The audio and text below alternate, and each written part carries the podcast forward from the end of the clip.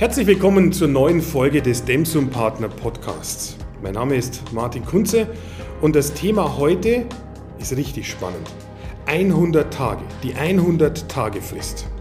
Wir haben heute Gäste. Ich darf ganz herzlich begrüßen Lothar Herdeis von Bergemann Schönherr und Partner. Schön, dass Sie da sind. Ja, vielen Dank, dass ich hier teilnehmen darf. Das ist eine Ehre und ein großes Vergnügen. Und äh, wir sind ja zusammengekommen, Herr Junginger, weil wir viele Gemeinsamkeiten haben. Wir haben den gleichen Mandantenstamm, die gleichen Targets und wir haben vor allem die gleiche Philosophie. Und ich glaube, das ist Anknüpfungspunkt für eine erfolgreiche Zusammenarbeit. Wie schön, sehr gut. Wir freuen uns drauf. Und Sie haben ihn ja schon auch ähm, angesprochen, den Klaus-Markus Junginger darf ich auch wieder ganz herzlich begrüßen, Partner bei Dems und Partner. Grüß dich. Martin, schön, dass wir wieder mal Gelegenheit finden, miteinander zu reden. Und das über so ein spannendes Thema. Ja, ja. herzlich gerne. Diese berühmten 100 Tage im neuen Amt, was ist das für eine Zeit, Herr Herdeis? Also die 100 Tage gibt es ja im Steuerrecht nicht. Es gibt nur eine Zeit, in der man steuerliche Risiken übernehmen kann. Und der CFO ist als Vorstand, als Geschäftsführer persönlich haftend. Und er haftet nach zahlreichen Vorschriften. Das sind steuerliche Vorschriften, das sind Vorschriften im Steuerstrafrecht, das ist Gesellschaftsrecht und Ordnungswidrigkeitenrecht. Zum Beispiel Paragraph 30, 130 OBIG äh, ist eine zentrale Vorschrift. Und das sind zwei Aspekte ganz wichtig. Der CFO, der haftet nicht nur für die eigenen Fehler, der haftet auch für die Fehler in seiner Organisation, in seinem Unternehmen. Das nennt man Organisationsverschulden. Und er haftet für die Fehler vor seiner Zeit. Das heißt, wenn er Fehler erkennt, die schon gemacht wurden, aber die Fehler nicht berichtigt, dann haftet er auch. Es reicht übrigens schon, wenn er die Fehler erkennen kann oder erkennen musste. Und ganz wichtig für die ersten 100 Tage ist ein steuerliches Risikomanagement für den CFO. Das muss entweder schon vorhanden sein oder relativ zügig eingeführt werden. Denn es geht um zwei Kategorien von Risiken. Einmal die materiellen Steuerrisiken und auch prozessuale Risiken. Die spielen heute eine sehr große Rolle. Schon jede Menge Informationen, vielen Dank. Ich stelle die gleiche Frage aber nochmal auch an dich, Klaus Magnus. Was ist das für eine Zeit, diese ersten 100 Tage aus der Betrachtung jetzt des Finanzmanagementhaus? Naja, in den ersten 100 Tagen, da stelle ich eigentlich die Weichen. Ähm, ich treffe gleich vorneweg eine Entscheidung, wie ich mich in einer Organisation positioniere, ob ich reaktiv bin und quasi alles vor mich hertreiben lasse oder ob ich umgekehrt versuche, möglichst schnell Transparenz zu haben, das Unternehmen zu verstehen, die Prozesse zu verstehen, auch Einblick in die Schmutzecken zu bekommen um daraus Maßnahmen abzuleiten, die ich dann in den nächsten Monaten oder gegebenenfalls sogar Jahren abarbeiten muss. Und diese Zeit ist enorm wichtig und man darf diese Chance und diese Gelegenheit, in der man in den ersten 100 Tagen noch unter einer Art Welpenschutz steht, einfach nicht ungeschehen vorüberziehen lassen. Was Sie beide gerade vorhin jetzt beschrieben haben, ist für mich dann von zwingender, Logik, dass es gut ist, diese beiden Analyseprogramme dann zu verwenden. Jetzt versetzen wir uns mal in die Lage, ich bin jetzt der neue CFO und ähm, wie kann ich diesen Prozess planen, dass ich strukturiert vorgehe in diesen 100 Tagen? Wie gehen Sie da vor, Herr Herdeis? Am Anfang steht immer die Erkenntnis und die Erkenntnis muss man erst gewinnen. Äh, am besten mit einem strukturierten Prozess. Aus steuerlicher Sicht hat sich unser Tax Compliance Evaluation äh, Prozess bewährt. Was machen wir da? Wir untersuchen die Aufbau- und Ablauforganisation. Aufbauorganisation heißt neudeutsch Tax Governance. Da geht es um die Entscheidungen, Berichtswege, wer ist für welches Thema verantwortlich, wer ist zuständig. Und das muss man untersuchen und auch in einen festen Rahmen gießen. Und die Ablauforganisation, das sind die steuerlichen Prozesse.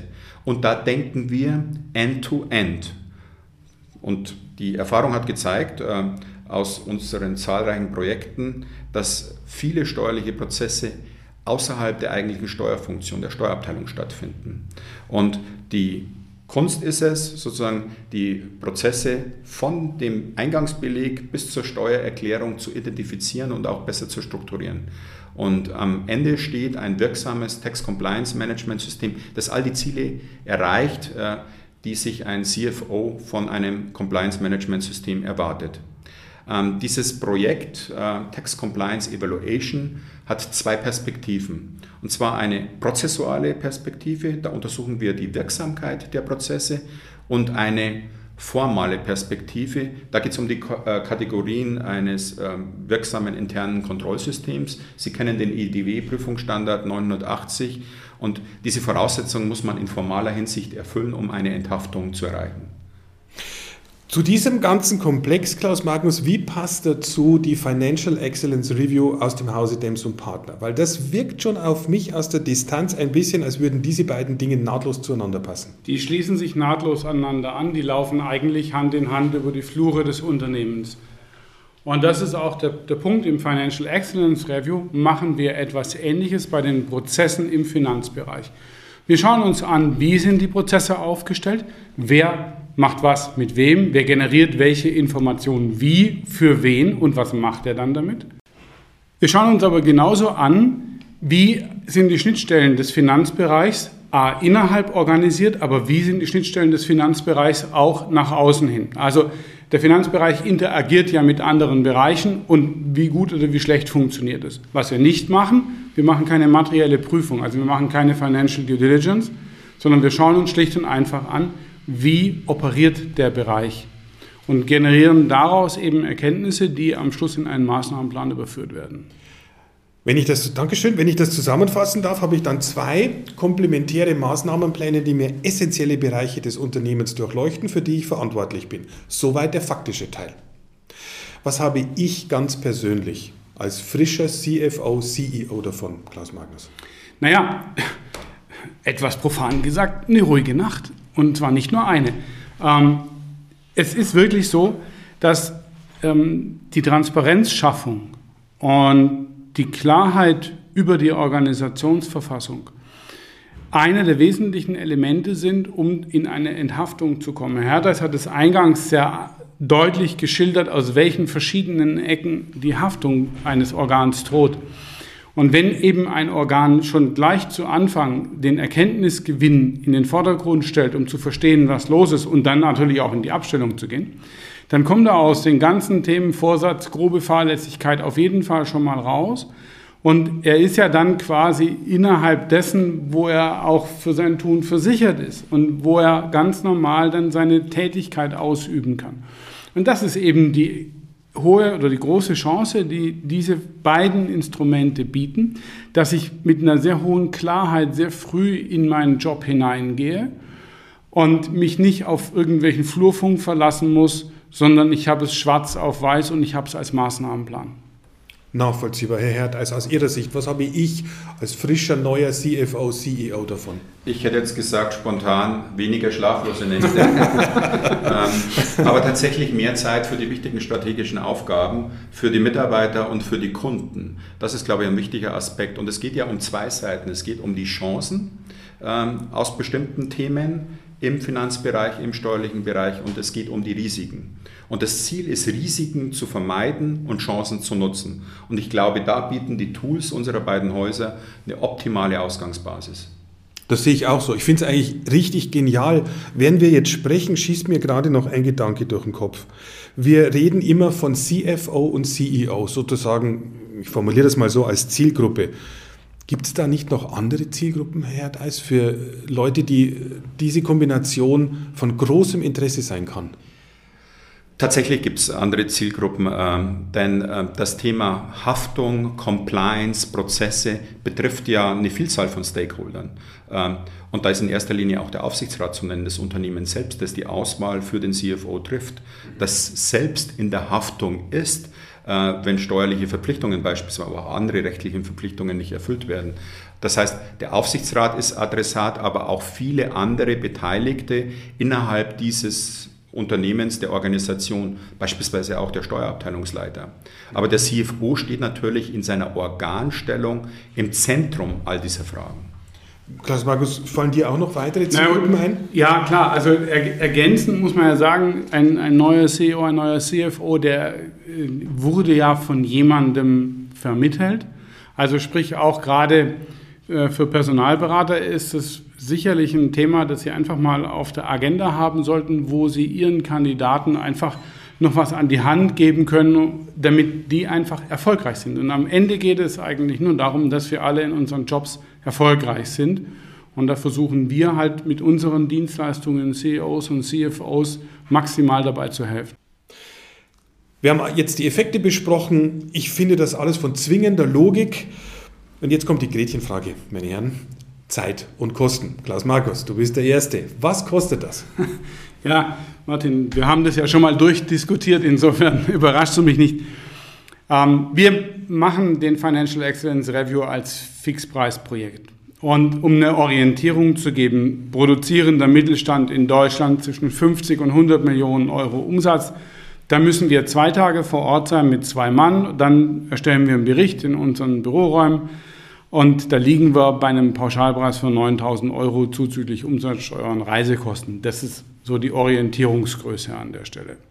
Unser Auftraggeber bekommt dafür einen Bericht. Der Bericht beinhaltet ähm, eine Einschätzung, wie die Systeme funktionieren. Das ist bei uns dieser Spider-Graph. Er bekommt eine Darstellung der von uns gefundenen Risiken und er bekommt eine bewertete Risikomatrix und daraus abgeleitet auch einen Maßnahmenplan. Das ist immer das Standardpaket, das wir mit diesem Einsatz liefern. Vielen Dank, Klaus Magnus. Ähm, Herr, Herr Deis, haben Sie auch so ein festes Modul, was man buchen kann, wie Sie strukturiert und systematisch dann anpacken? Also wir haben eine ähnliche Herangehensweise. Wir bieten einen sogenannten Schnelltest an. Das ist ein strukturiertes Interview über eins bis drei Tage mit einer Checkliste, die sich bewährt hat. Und danach können wir entscheiden, wie wir weitermachen. Aber die Erfahrung hat gezeigt, dass man in diesen eins bis drei Tagen schon die wesentlichen Erkenntnisse gewinnt und sogenannte Quick Wins erzielen kann. Und dann besprechen wir mit unseren Mandanten, wie wir weitermachen. Und das kann verschiedene Ausprägungen haben. Da bieten wir Module an, die den Interessen und auch äh, den Zielen des Mandanten am besten gerecht werden. Also das Ganze wird customized und so, dass das dann wirklich aufs Unternehmen angepasst wird. Ja, jedes Unternehmen ist anders in der Organisation, in der Branche, im Geschäftsmodell. Und das muss man einfach berücksichtigen. Jetzt kommt der Journalist in mir durch. Mein früheres Berufsleben, mein geliebtes früheres Berufsleben. Was haben Sie beide denn in solchen 100-Tage-Phasen schon erlebt in Mandaten, Klaus Magnus? Naja, ähm, ehrlich gesagt, ziemlich viel. Ähm, bis hin zum Verlust eines CEOs äh, in den ersten 100 Tagen, aber eben auch, dass jemand sich auf C-Level nicht mit den Prozessen, nicht mit der Organisation so vertraut gemacht hat und sich quasi selber ins Ausmanövriert hat. Und das ist eben das, was es unbedingt zu vermeiden gilt. Wenn man eben mit den von uns beiden genannten ähm, Vorgehensweisen, Transparenz schafft, dann weiß man, wie das Unternehmen tickt. Man erkennt unter Umständen auch Schmutzecken, an denen man anpacken muss. Und das ist die Chance, dann sehr strukturiert vorzugehen. Und in den ersten 100 Tagen wird ein CEO, wird ein CFO maximal beobachtet. Und wenn er zeigt, ich gehe strukturiert an das Thema ran, dann hat er auch die Chance, einfach alle geschlossen hinter sich zu bekommen. Das ist nachvollziehbar. Was haben Sie schon erlebt, Herr Herdeis? Das hört sich jetzt komisch an, aber viele glückliche CFOs und Steuerabteilungsleiter. Das ist eine schöne Aussage. Und natürlich auch, natürlich auch Skepsis. Skepsis, weil es um sehr sensible Themen geht, um das Innenleben einer Organisation. Ich sage immer, naja, die schlafenden Hunde. Man weiß, dass man die schlafenden Hunde wecken muss, aber man hat Angst, dass man dann von den Hunden gebissen wird.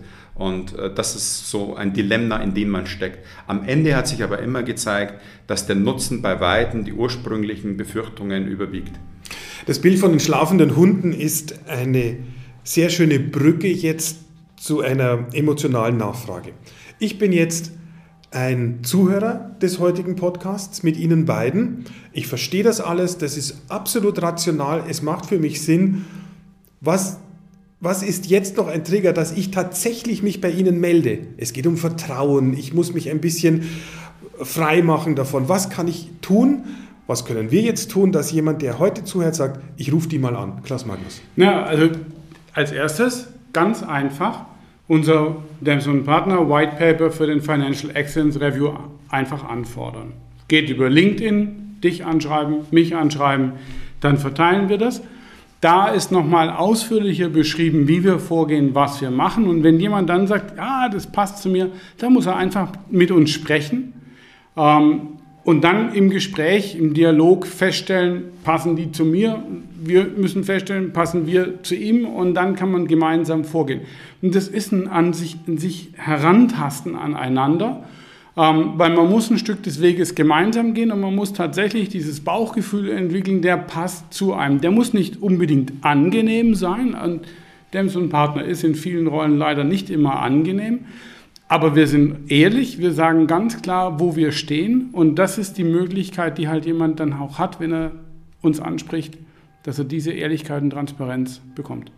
Herr Herdeis, haben Sie auch ein White Paper, Module, worüber man sich dann noch weiter informieren kann, um den letzten Schubser zu bekommen, sich tatsächlich zu melden? Ähm, ich kann Ihnen nur anbieten, lesen Sie unser White Paper, da haben wir die Gedanken, die wir jetzt diskutiert haben, nochmal zusammengefasst und melden Sie sich jederzeit gerne bei uns. Wir stehen jederzeit zur Verfügung.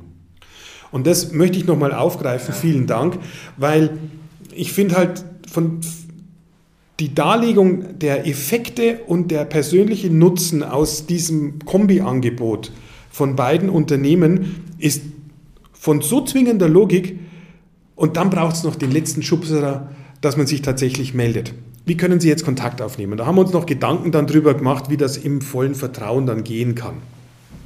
Unsere Empfehlung ist, vernetzen Sie sich auf LinkedIn mit Herrn Junginger und Herrn Herteis und über die LinkedIn-Mail-Funktion können Sie dann auch in einer 1 zu 1 Kommunikation Kontakt aufnehmen. Da liest kein Dritter mit und können sich vorsichtig vortasten. Das ist eigentlich meine Empfehlung heute.